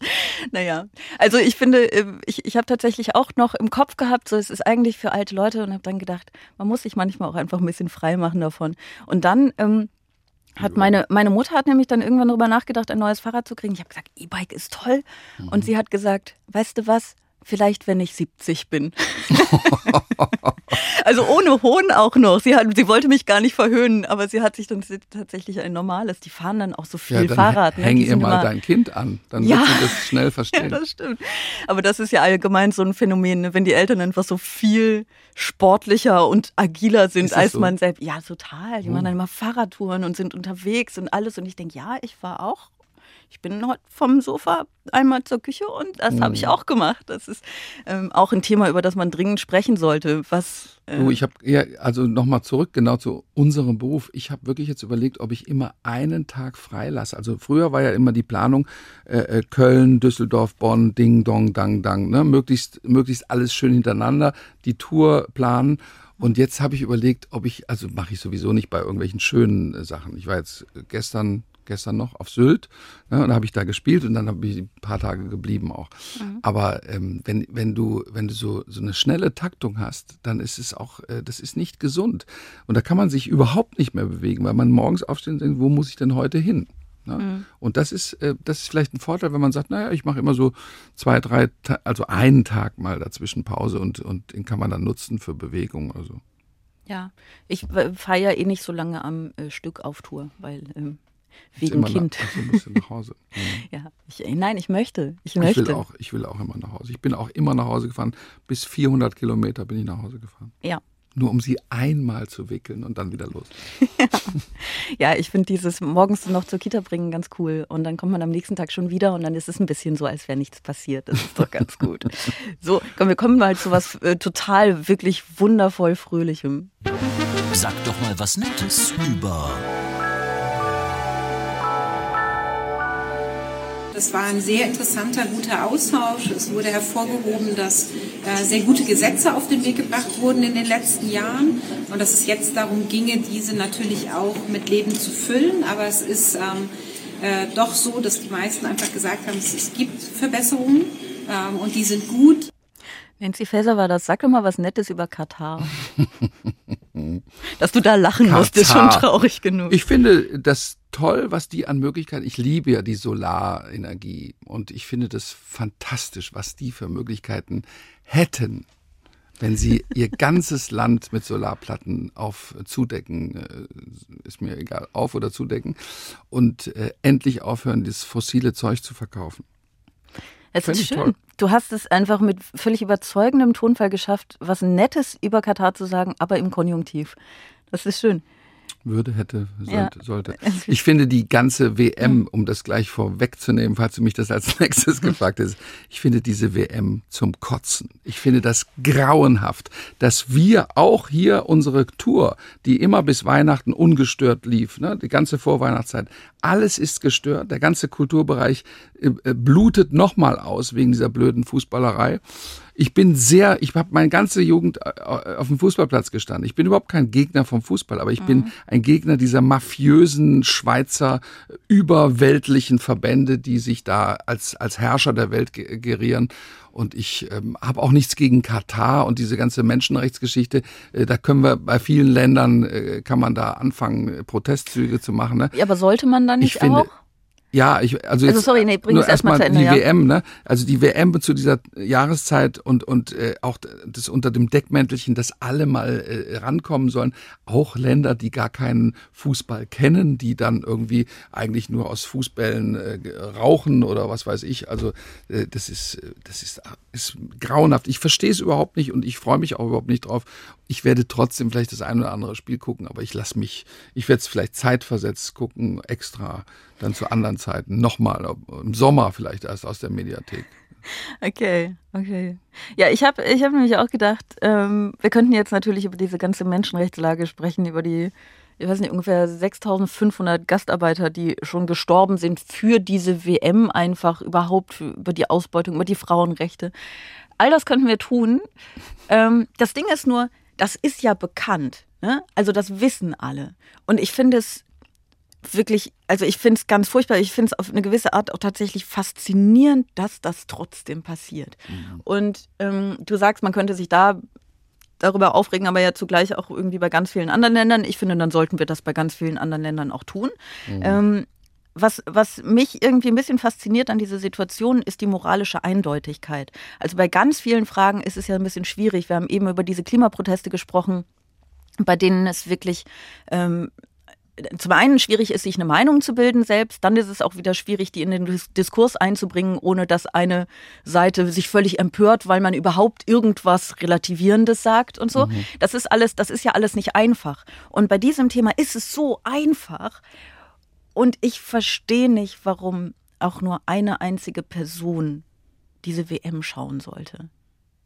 Ich verstehe es nicht. Äh, äh, hast du gelesen, was Sigmar Gabriel ge geschrieben hat? Ja. Er hat geschrieben, also man muss da auch fair sein und die würden sich ja wahnsinnig bemühen. Er wäre auch gerne in Katar dabei. Mhm. Und ich sage dir, in drei Tagen hat er eine fette Einladung von, von dem noch fetteren Emir hat er auf dem Tisch liegen und dann reist er da als Privatmann mit seiner Familie hin. Das ist wirklich unter aller Kanone, wie die Leute sich einschleimen. Ich meine, das ist, aber wir müssen uns einfach, wir müssen uns klar sein, wir sind ein Land, das immer profitiert hat von diesen ungerechten Stufen in der Welt. Immer. Mhm. Ne? Und wir haben aber auch uns dadurch leisten können, eine geistige Oberschicht zu bilden, die sich immer für Gerechtigkeit einsetzt. Und das ist unser Problem, dass wir dann immer sagen, ja, man müsste mal, man, man, also China, das geht ja gar nicht, Katar, das geht ja gar nicht. Aber wenn dann äh, China kommt und sagt, wollen wir hier mal ähm, ein paar Milliarden investieren bei euch in dem Sumpfgebiet? Dann sagen wir sofort, ähm, ja, also doch, da sind, also meine Bedenken sind nicht mehr so groß, weil die Kohle, weil das Gold immer glänzt und, und, und alle einzelne Gruppen immer rauskaufen kann. Das ist das äh, Problem und das ist in, in Katar genauso. Ich finde es auch in dem Zusammenhang noch doof, das den Fußballern immer jetzt aufzubürden.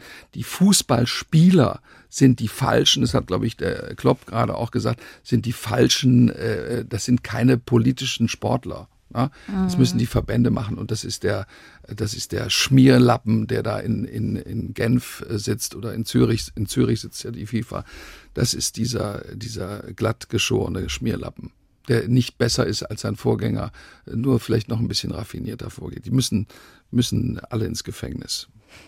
Wo du gerade Sigmar Gabriel sagst, sind, wo du gerade Sigmar Gabriel sagst, sind wir ja so ein bisschen, können wir einen Bogen zum Anfang schlagen, dass nicht unbedingt die, also dass man geschaffen sein muss für den Politikbetrieb, wenn man das denn möchte, und dass nicht mhm. unbedingt mhm. die besten Menschen die mächtigsten werden. Glaubst du, du wärst, ähm, du würdest komplett integer bleiben, wenn du in diesem Politikbetrieb landen würdest?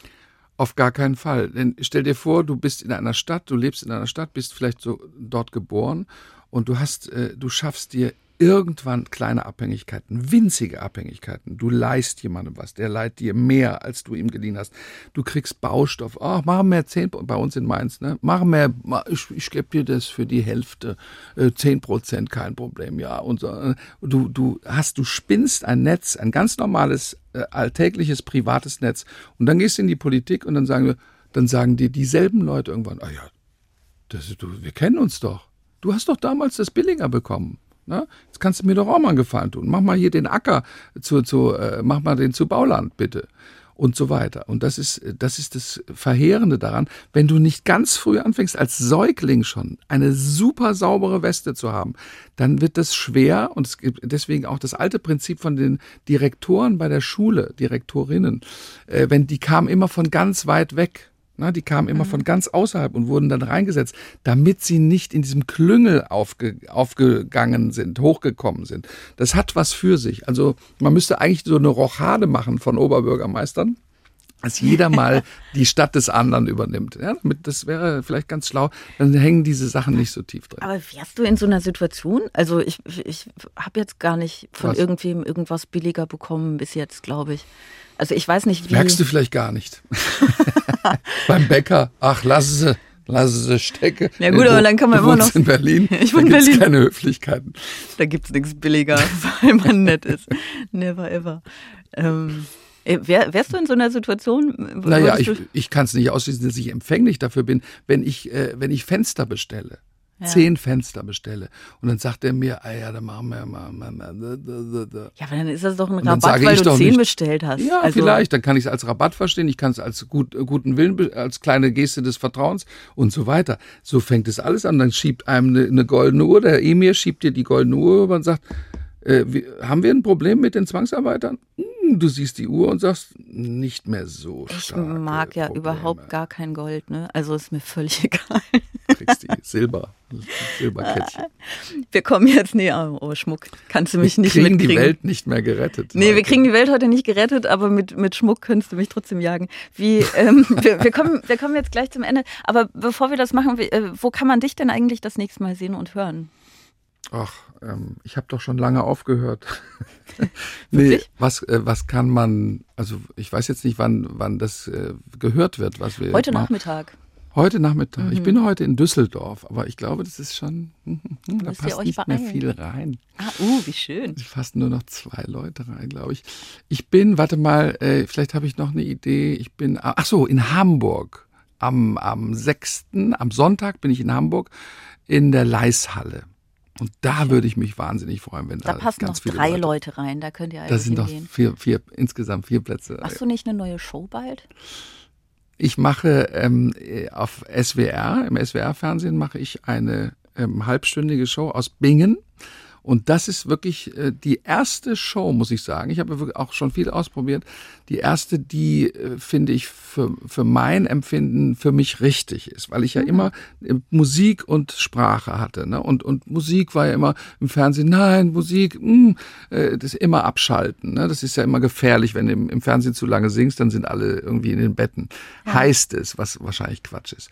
Mhm. Auf jeden Fall kann ich in dieser Show kann ich immer ein Lied singen, kann ich immer ganz viel erzählen und kann ein bisschen Quatsch machen und das Ganze ist in einer Wahnsinnskulisse, Entschuldigung, Kulisse am Rhein. In, jetzt erst haben wir es falsch rumgedreht, jetzt haben wir es richtig rumgedreht. Ich stehe am Rhein und, und man sieht Bingen, also nicht Bingen, Bingen ist hässlich, sondern man sieht den wunderbaren Rhein, das Niederwalddenkmal gegenüber, Rüdesheim, Rüdesheim der Traum vieler, äh, deiner Mutter wahrscheinlich auch, mit dem Fahrrad da mal nach Rüdesheim zu fahren. und und äh, das ist wirklich eine ganz tolle, es ist erstmal ein super Bild. Also für das Bild kann ich gar nichts. Und dann tauche ich in diesem Bild auf und erzähle ein paar Sachen. Okay, das klingt. Wie, wie heißt die Show? äh, Comedy vom Rhein. Okay, cool. Das, ähm, guckt, ja. euch, guckt, euch, das alles an.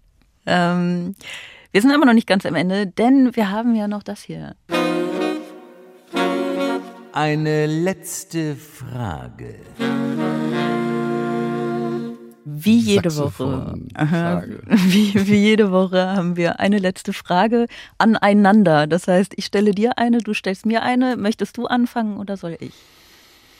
Mhm, fang du mal an, vielleicht ergibt sich daraus meine möglicherweise, ich kann dir jetzt schon sagen, sie ist sehr lang und sie stammt nicht von mir. Weil wir sagen am Ende, sage ich das ja immer, dass die Leute eine letzte Frage schicken können an den Gast oder die Gästin das, der Woche danach. Willst du das schottische, die schottische Stadt vorlesen, die du neulich hattest? Äh, habe ich irgendwas ja. gesehen? nee. Holla, Caller, Caller. Wales, Wales und ich habe äh, das, äh, ich habe das ja nicht selber gemacht. Das war auch bei Bosetti Reden. Nicht wundern, das war nur, der, ich glaube, der, der längste Ortsname der Welt. Wie die das auswendig gesagt haben. Unglaublich, ja, unglaublich. Es gibt auch noch so einen, ähm, äh, einen Weatherman von Channel 4, der hat dann äh, einfach mal so im, in der Moderation so richtig schön runter und so getan, als wäre das überhaupt nichts Besonderes. Mhm. Das ist sehr schön. Ähm, dafür hatte ich nur keine Rechte, deswegen konnte ich das nicht ins Video einbauen, aber schaut euch das alles an. Äh, alle an. Ähm, Liam Dutton heißt der Weatherman. Sehr schön. Nein, ich werde das nicht. Ähm, ich werde das nicht ZDF, diesen. Ne? Das ist ZDF, mhm. genau. Ähm, auch aktiv. Ich werde nicht diesen Ortsnamen vorlesen. Ich werde eine Frage vorlesen, die ist auch als Frage gar nicht so lang, ähm, aber die Erklärung danach ist noch ein bisschen länger. Jürgen fragt nämlich, damit Herrn Lars Reichow ein Mainzer der nächste Podcast, Podcast-Gast ist, wäre folgende letzte Frage geeignet. Würde sich der Lars Reichow auf dem Mainzer Johannisfest zusammen mit Sarah Bosetti gautschen lassen? Oh Gott, weißt du, was das heißt? Jetzt kommt die lange Erklärung. Ich wollte nur kurz, ich habe dich fragend angeschaut, um zu wissen, ob du es weißt. Gautschen, Doppelpunkt. es ist Brauch, dass die ausgelernten Buchdruckerlehrlinge vom Tauchen in einem großen Bottich, hat er geschrieben, Bottich mit Wasser, von den Sünden der Lehrzeit reinzuwaschen. Das ist grammatikalisch, das war nicht richtig, ne? aber ist egal, ich bin nur durcheinander, sorry. Äh, mittlerweile ist dieser Brauch auf alle Personen erweitert worden, welche irgendwas mit Medien zu tun haben. Auf dem Johannisfest am letzten Wochenende im Juni in Mainz zu Ehren von Johannes Gutenberg, Hauptsache man findet einen Grund zu feiern, findet das auf einer Bühne statt. Bitte Wechselwäsche und Handtuch mitnehmen und entweder am Freitagabend zuvor oder am Samstagabend kann man es mit einem Auftritt verbinden. Ja, Jürgen hat Pläne geschmiedet für uns. Ähm, die Frage ist das eine Ja-Nein-Frage an dich offenbar. Würdest du das? Also ich würde es natürlich natürlich auch mit deinem Schicksal verknüpfen. ja, das steht in der Frage drin, ich, aber ich werde nicht gefragt. Ausgeschlossen. Doch, wir, wir können doch zusammengehen, oder? Ich weiß, ja. Er, er fragt, würde, würdest du das mit mir zusammen mhm. machen? Er fragt mich aber nicht, ob ich will. Ach so, ach so. okay. Also ich würde es alleine, glaube ich, nicht machen und ich würde dir es auch nicht empfehlen, es mit mir zu machen. Wobei ich äh, Lust hätte, mit dir äh, gegoucht zu werden, aber vielleicht auch nur privat äh, gouchen oder Whirlpool oder sowas. Ja, tauchen in einem großen Bottich mit Wasser. ja, ich weiß nicht. Also da, da, da, ist die Sache mit den Sünden. Ne? Vielleicht könnte man das dann irgendwie verbinden, dass man so alle, ähm, mhm. das ganze Netz, das man vorher, bevor man in die Politik, also wenn wir mal in die Politik gehen wollen, dann lassen mhm. wir uns vorher gouchen zusammen. Warum nicht? Genau. Und dann sind wir von all unseren Sünden, aber auch all unseren Verbindlichkeiten reingewaschen danach oh ja. und können dann quasi guten Gewissens in die Politik gehen und sind Sauber. nicht kompromittierbar. Das ist doch super. Mhm. Das ist eine schöne Vorstellung, dass man sich frei wäscht, fein weiß wäscht. Überhaupt mal wieder wäscht. Ne? Es ist einfach eine wahnsinnig gute Idee, sich zwischendurch mal waschen Podcast ist doch so ein Gammelmedium. Ohne Schminke, ohne Wasch, ja. ohne Waschen. Was, äh, was ist deine du? Frage an mich? Mhm. Ich, äh, ich weiß jetzt, ich habe es mir extra ein bisschen aufgeschrieben, aber ich versuche es jetzt auswendig zu sagen. Also mich würde interessieren, hast du, glaube ich, schon fast beantwortet, aber welche Art von Bekanntheit, Schrägstrich Berühmtheit ist für dich die angemessene? Oder was, äh, wo ist für dich da die Grenze, ähm, so dass du es schön findest? Welcher Art oder welcher Grad? Welcher Grad? Welcher Grad? Ähm, also ich finde den Zustand, in dem ich bin, sehr gut was äh, ja eine leichte Bekanntheit ist, keine Berühmtheit. Was ne? bedeutet das? Also, ähm, das bedeutet, das bedeutet, dass ähm, nach meinem Empfinden viele Leute zu meinen Auftritten kommen, was ich sehr schön finde, ne? weil das einfach ähm, ich glaube, ich muss nicht in 5000er Hallen stehen, um glücklich zu sein, aber ähm, es ist halt irgendwie, es ist schon echt schön, wenn das Leute interessiert, was mhm. man macht, ne? Mhm. Und man mit doch irgendwie äh, ein paar hundert Leuten das feiern kann zusammen. Das ist irgendwie sehr schön. Ähm, und ich auch das Gefühl habe, weil ich meine, Kunst Im ist ja eine privaten Form Bereich, ne? Also das ist das, ähm, was was passiert zum Beispiel, wenn du äh, fährst du viel Zug? Ach so, ja ja genau, da wollte was? ich hinkommen. Also ich wollte sagen, äh, nur auf beruflichen, es ist ja nicht unwichtig, ne, dass dass wenn man, es ist ja eine Form von Kommunikation, wenn man auch wirklich mit Leuten spricht und das auch Leute wirklich hören, mhm. so ne, mhm. das. Ähm, und gleichzeitig ist es aber so, dass ich jetzt nicht überall, wo ich hinkomme, äh, erkannt werde. Also ich werde schon, ähm, ich werde schon erkannt. Das passiert. Mhm an manchen Tagen passiert das dreimal und dann passiert das eine Woche wieder nicht. So. Ähm, und das ist in der Regel aber auch sehr schön, weil die meisten Leute ja dann doch irgendwie sehr nett sind. So.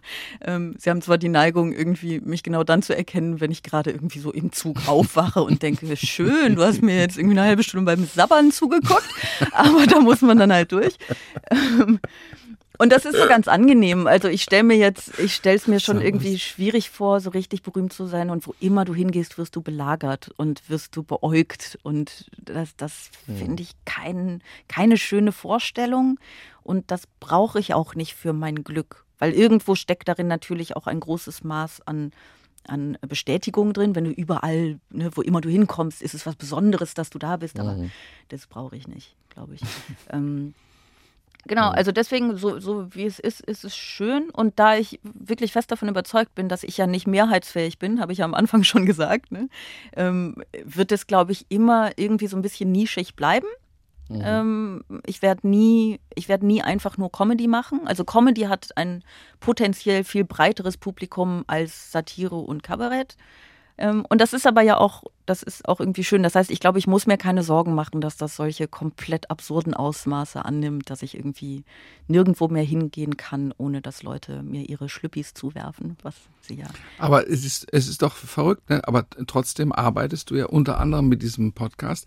Du arbeitest äh, daran, je mehr du mhm. tust mhm. und je mehr du tust, arbeitest, äh, arbeitest du daran, bekannter zu sein. Ich ne? weiß. Also das habe ich schon. Das ist schon, es, es bedingt sich gegenseitig, ne? Und man kann eigentlich nicht verhindern, wenn das äh, glücklich verläuft, dass das dass dann mehr werden. Ich weiß, das, das habe ich vor Jahren auch schon gedacht, wie absurd das ist, dass man eigentlich auf etwas hinarbeitet. Also alles, was man an Arbeit macht, geht ja in die Richtung. Mhm. Man will aber gar nicht zum wirklichen Ziel kommen.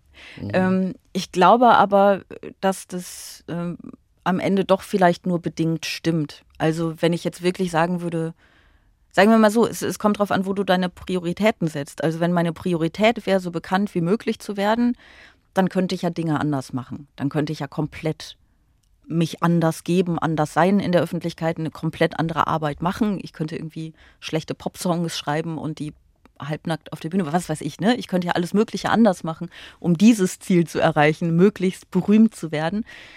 Ähm, aber das ist ja, äh, ja, also trotzdem ist es zugleich irgendwie ein bisschen absurd. Ne? Mit einem ja, Beruf, der auf Öffentlichkeit ausgerichtet ist, zu versuchen, in diesem Beruf möglichst gute Arbeit zu machen und zugleich mhm. zu sagen, aber wirklich berühmt will ich gar nicht werden, ist ein bisschen, es ist ein bisschen Quatsch. Aber hey, ich glaube, man muss es hinnehmen manchmal, die Absurdität des Ganzen hinnehmen.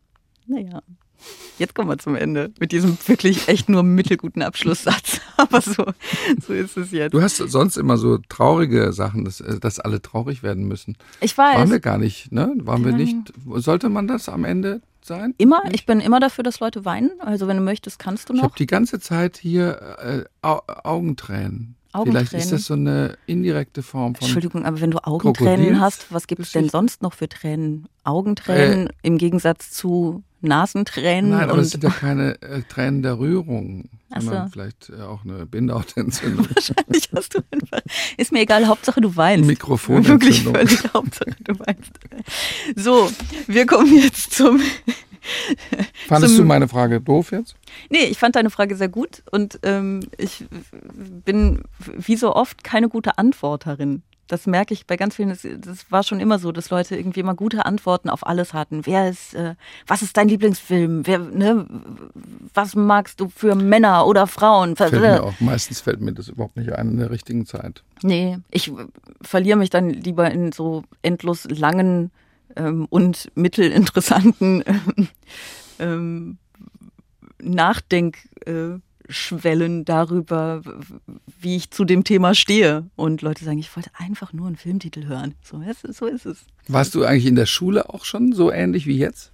Ich glaube ja. Also ich war, ähm, ich war immer so eine Mischung aus ähm, schüchtern und diskussionsfreudig. Also in Diskussionen war ich einfach schon immer so ähm, und die Schüchternheit trage ich auch immer noch in mir, aber ich wie das so ist, man wird ein bisschen besser darin, mit ihr umzugehen. Mhm. Ähm, ja, ja, ich war in der Schule so, dass die Hälfte der Lehrerinnen und Lehrer mich gehasst hat, weil ich immer so viel diskutiert habe. Die andere Hälfte fand das irgendwie gut. So.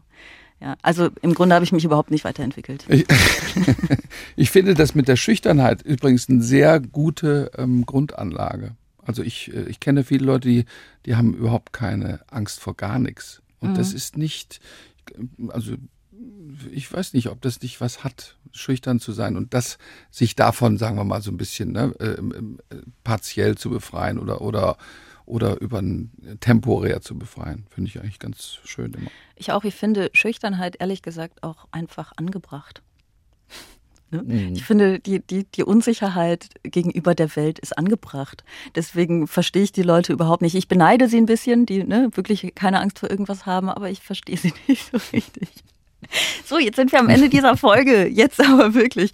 Das war Bosettis Woche äh, für diese Woche. Ich werde diesen Satz jetzt doch einfach für immer sagen. Äh, wenn ihr diese Folge mochtet, dürft ihr das wie immer schreiben an bosettiswoche.ndr.de. Wenn ihr sie nicht mochtet, dürft ihr es wie immer nicht schreiben an bosettiswoche.ndr.de. Dann könntet ihr einfach ähm, Lars Reichow eine Mail schreiben und dem sagen, hey, Du warst gut, Wehe. aber Sarah war schlimm.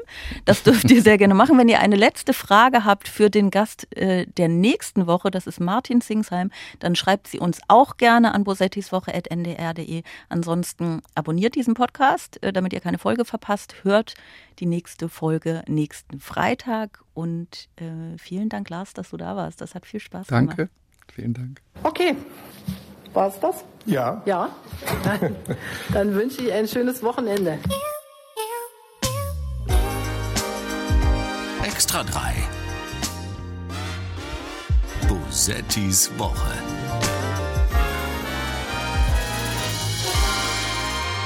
Ein Podcast vom NDR, immer freitags nachmittags.